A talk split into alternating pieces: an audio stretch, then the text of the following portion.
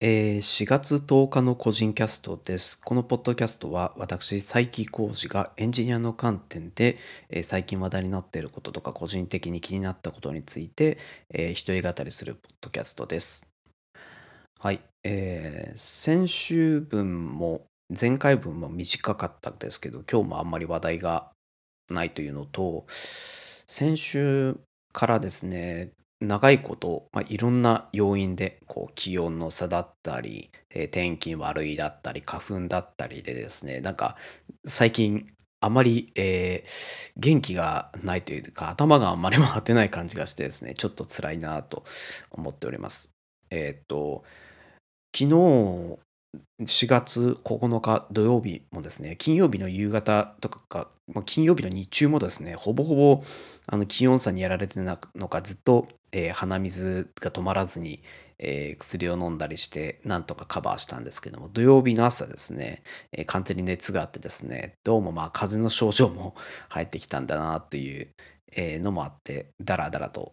朝から過ごしておりました。はい。体調不良もあって英会話も毎週え土日1回ずつやってたんですけどこの土日はこうどちらもこうもうちょっと乗りが乗り切れないからちょっとサボろうかなというところでちょっと休んでおりました。で昨日なんかはあの朝からですねずっと、えー体調悪くてダラダラしていたらですね昨日大事な用事があったこと予定があったことを、えー思い出して逃してしまってですねあの新しい映画ですね、4月29日に公開されるですね、回るピングドラムの、えー劇場版というのがあるんですけども、もともとテレビシリーズで放放送されてた24話のですね、回るピングドラムっていうアニメの、えー劇場版ですね、それの、えー完成披露試写会4月9日に、えー招待されていたんですが、えーそれをですね、完全に忘れて逃してしまいました。はい。これ招待されてたのはですねもともとこの劇場版っていうのがあのそのアニメからアニメ放送から10周年企画かなでやるっていうところで、クラウドファンディングをやったんですねその劇場版資金だったりそういったところででそこにですね私10万以上ぐらい、えーちょっと払ってですねグッズやらですね、えーその完成披露試写会の件やら、えーもらったんですけどなんとそれをですね完全に逃してしまったというところですごい、えーまあ、体調不良だったとはいえ頑張ればいけたぐらいの体調ではあったのですごくちょっと悔しかったですね。はい。まあですけどもそのクラウドファンディングで投資した分はあのパンフレットとか映画のクレジットに名前が載るらしいのでですね。はい。まあその、えー料金だなというふうに、えー自分に 言い聞かせて。なので昨日は本当に一日ですねその風邪の体調についてはこう夕方ぐらいにはある程度良くなってはいたんですけどももうそういったところも重なってもう昨日は一日中、えーもう無気力な日を過ごしておりました。でちょっとその影響がまだまだ抜けきれずにですね今日も、えー、だらだらと過ごしております。はい。まあというわけで今日も、えー、1個だけこう最近の話をして今日は終わろうかなと思っております。はい。これは世間的な話題というわけではなくて個人的な、えー状況の話なんですけどもあの以前の回かどっかで話したかは覚えてないですけどもインターンシップでですね、えー JavaScript と、えー、React をですねインターン生に教える役割を担いましてですね先週はですねその React をこう既存の資産あの既存の資産を見たりとか自分でこう触って勉強とかっていうのをやっていましてはい。でその React の印象とか思ったことなんですけどもあのもともとそのフロントエンドの Web、えークライアントのフレームワークとしてはですね私はあの Angular を、えーあの長い期間やってはいましてプロダクションで2年ちょいぐらいかやってたっていうのが一番多い経験なんですけどそこと比べてですねこう React をやったことある方ならわかると思うんですけどもあの React って HTML の記述を一つ、あの、JavaScript と同じファイルの中に書くような感じなんですね。はい。あの、Angular だったら、そのアプリケーションのこうビジネスのコードのところに、例えばテンプレートファイルの HTML ファイルの名前を書くと、その HTML ファイルから読み込まれるっていう感じなんですけども、React の場合はちょっと違っていて、えー、あの、JavaS、まあ、拡張子は多分自由なんですけど、JSX、TSX とつけるか、普通に JS って書いても多分動くんですけど、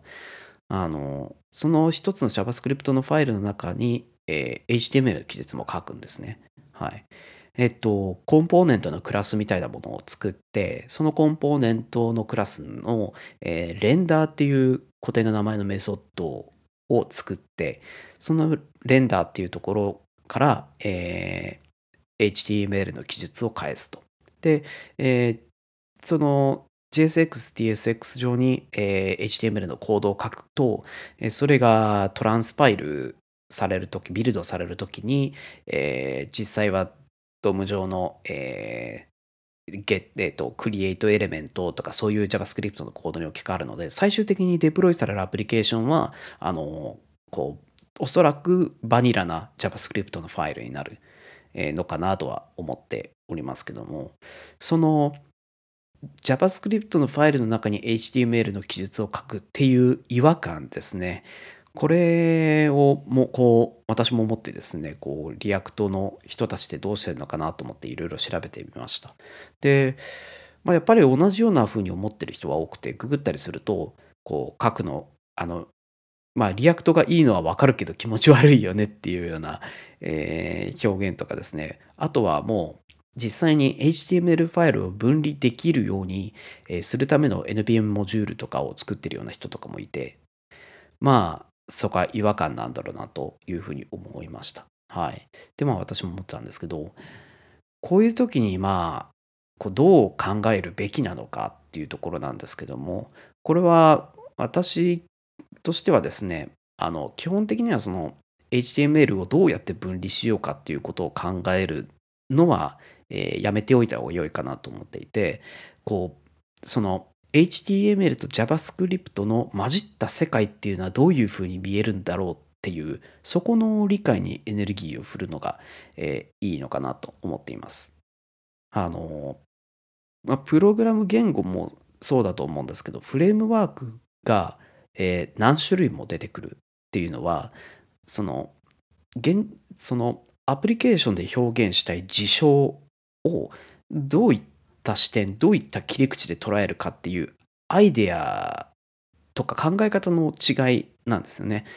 なので例えばこういった今みたいな考えっていうのはその初めてもうプログラム言語を一度も触ったことない人ってそういうこと起きえないと思うんですね。すでに何らかのあの言語とかフレームワークを触っていてそこ1つか2つぐらい、えー、成熟したものがあってじゃあそこから別の現場での別のプロジェクトで、えー、新しく、えー、技術選定しましょうってなった時に、えー、初めて起こりうるものだと思うんですね。それは何かというと、まあ、これまでとは違うからっていうことなんですね。そういった時に起こりやすくて、まあ、生地、その作ろうとしているレイヤー、その Web クライアント、ブラウザクライアントっていうものに精通しているからこそ、HTML と JavaScript は分離すべきだっていうようなあの、もともとの頭みたいなものが残ってしまってるので、そこが、まあ、問題の、こう、発生の要因なわけなんですね。でもそこで、まあ、私はさっき言った通り、基本的には、あの、さっき言った通り、そのフレームワークとかの違いっていうのは考え方の違いなので、別のフレームワークを持ち出してきて、こう、いかに他のフレームワークと同じ概念を持ってくるかっていうのは、あまり建設的な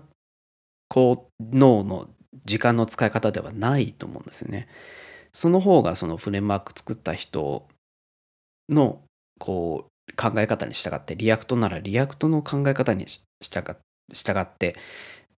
React はどういう視点でやったからこんな形になったのかそっちの理解にした方が、えー、まあ何て言うんでしょういいものも作れますしあの無理に違う概念に落とし込もうとした時に技術的な問題にも引っかかりづらいですね。互換性の問題とか、このうん、このクラスからこのクラスにアクセスする権限がないとか、そういった単位の技術的な問題ですね。そういったものに引っかかりづらいと思うんですよね。はい。まあ、なので、 React については私はまそういうふうに捉えて、もう今私の中では HTML ファイルを分離しようという頭は今のところないんですけども、そういったことがですね、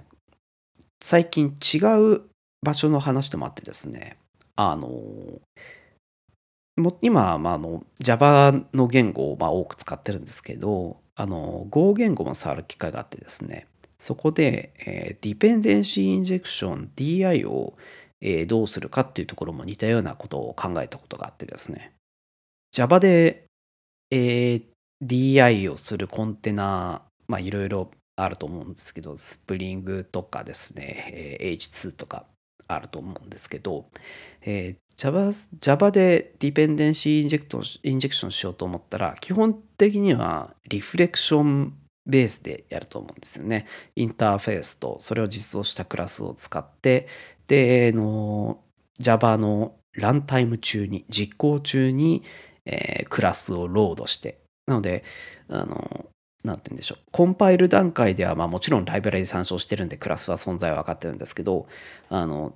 JVM としては、その走り始めた後に新しくクラスが出現して、このクラスはこのインターフェースと適合するかみたいなマッチングとかをやってるわけなんですね。それは、つまり言ってみれば、ランタイムの DI をやってるわけなんですね、Java はメインに。なんですけど、最近あの Go を新しく使おうっていう機会があってですね、その時に、あの、みんな、こう、周りの人たちから DI どうやるかをちょっと調べようよっていう話があって、DI について調べたんですけど、あの、Go の場合はですね、あの、ああの DI のやり方、一般的には2種類あってですね、まあ、Java と同じようにランタイムでやろうという考え方と、あとは Go 的には、あの、コンパイル時にも全部やってしまおうっていう、言ってみればコンパイルでもう確実に、あの、不明、ラランタイムに入った後に新しいコードは出現しないっていうイメージですね。ランタイムのあの DI のコンテナとしては、有名なところでは Uber の Dig っていうのがあったりするんですけど、この Go を、えー、まあ、主にメンテしている、えー、Google の本体から出ている DI コンテナって、あの、DI コンテナと言ってもいいのかっていうのもあるんですけど、あの、Wire っていうやつしか出てないんですね。で、そのワイヤーは、あの、ランタイムにやるものではなく、もうコンパイル時にコード、あの、Go ビルドとした段階で、その、もう実装クラスのとかも全部バイナリーに込めて、そのビルドすると。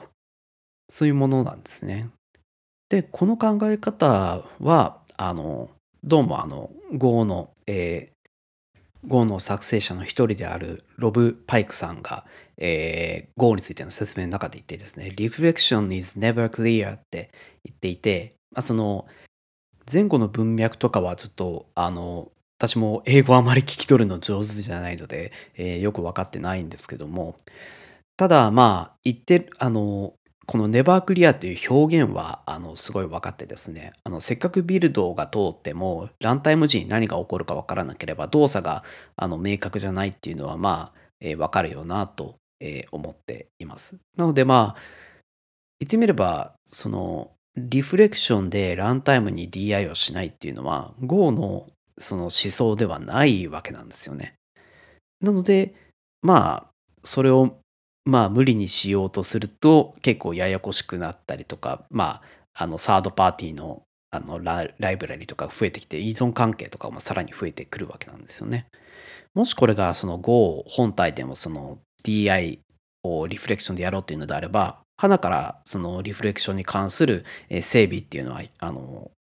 Go の標準の中、ライブラリの中に入っている可能性が高いと思うんですけど、まあ、それがないっていうのはおそらくそういうことかなと思っています。なので、あの、今、まあ私としてもその Go で DI をやろうとするときは基本的にはもう、あの、可能な限りはビルド時に全部、あの、依存関係解決されるように、えー、今調整をしてるんですけども、その、そういったところでも、まあ、あのさっきのあの React で HTML と JavaScript が分かれてない違和感をどう解決するかっていうところとまあ似てるなというのを思い出していました。はい、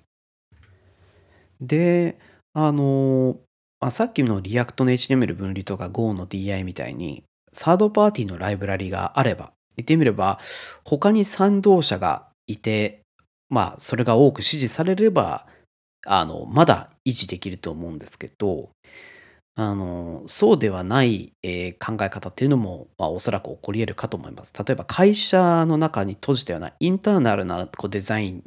が例えばあったとしてじゃあそこに沿ってないからあの自分たちでライブラリ開発しようみたいな話になったらそこを維持するためのコストもかかってきますしあのもしかしたらその言語とかフレームワーク Go の新しいバージョン React の新しいバージョンとか出た時にその自分たちの言ってみれば思想にない概念を差し込もうとするインターフェースがアップデートでなくなる可能性っていうのもあるわけなんですね。そうなると余計にコストもかかってきてっていうふうにあのその場ではあの導入段階では解決できるかもしれないですけど持続可能性サステナビリティはあのめちゃめちゃ低いわけなんですよね。あの無理にそのフレームワークとかにの概念に沿ってないものを入れようとするとっていうことですね。はい。なので、まあ、個人で、あの、一時的に使うものを作る分には全然いいと思います。ですけど、あの、まあ、それをビジネスにしようとしてっていう意味であれば、会社でやろうが、個人で自分で Web サービスを立ち上げるであろうが、長く維持していく、安全に維持していくためには、あの、その、思想を理解して、そこにアジャストして、えーある道具を自分の使い方に合わせて、えねじ曲げようとするのではなくいかにしてその道具をうまく使うかその自分運用する人間の方とかあの自分たちの方がアジャストできるはずなのでいかにまあ まあ悪い方をすれば悪い方ではないかもしれないですけどいかに、え勝ち馬に乗っていくかっていうか、えー、そういうのはあの重要なんじゃないかなと思っています。はい、これはあの弱いとかあのエンジニアとして能力がないよとかあの自分のアイディアはないのかとかそういうことではそういう事件の話ではないんですよね。あのコストバランスとかの現実に存在しているリソース時間お金、えー、人の、えー、頭脳っていう限られたリソースをいかに、えー、使っていくかっていう話なのでこれはあんまりですねその場所によらない重要な考え方だなと思うんですね。まあ、なので、もしこれを聞いてる方で、なんだろう、いつぐらいにヒットするかな。エンジニアとして仕事を始めて、何年 ?1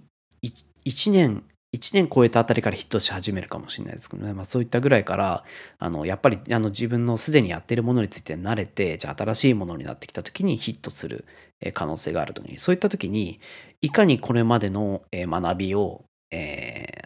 横に置いておけるか。いかに新しいものを吸収できるかっていうのが、えー、重要かなと思っておりますのではいちらっとあの私ももう10年ぐらい、えー、仕事しててもこういったこう違和感っていうんですかね。違うものに触れた時にこういう和感にヒットするんですけど、まあ、そういった時にこうどう超えてるかっていうと、まあ、そういうふうに、えー、新しいものの考え方を理解していくっていう方向にやってるよという、えー、そういう話を、えー、できればと思って今日はしました。はい。という、というお話です。何かお役に立てばいいかなと思っております。はい。えー、話題は一つなんですけど、ちょっと、あの、脇にそれたりとかもあったので、時間長くなりましたが、はい。今日はこのくらいにしておこうと思います。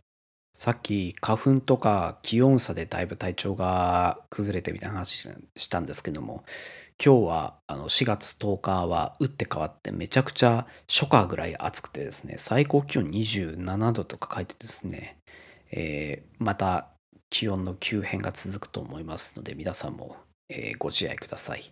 はい。というわけで、えー、今日はここまでにしておこうと思います。何かフィードバックとか話してほしい話題などありましたら、ハッシュタグ個人キャストでツイートしていただけると大変嬉しいです。はい。では今回も聞いていただいてありがとうございました。それでは。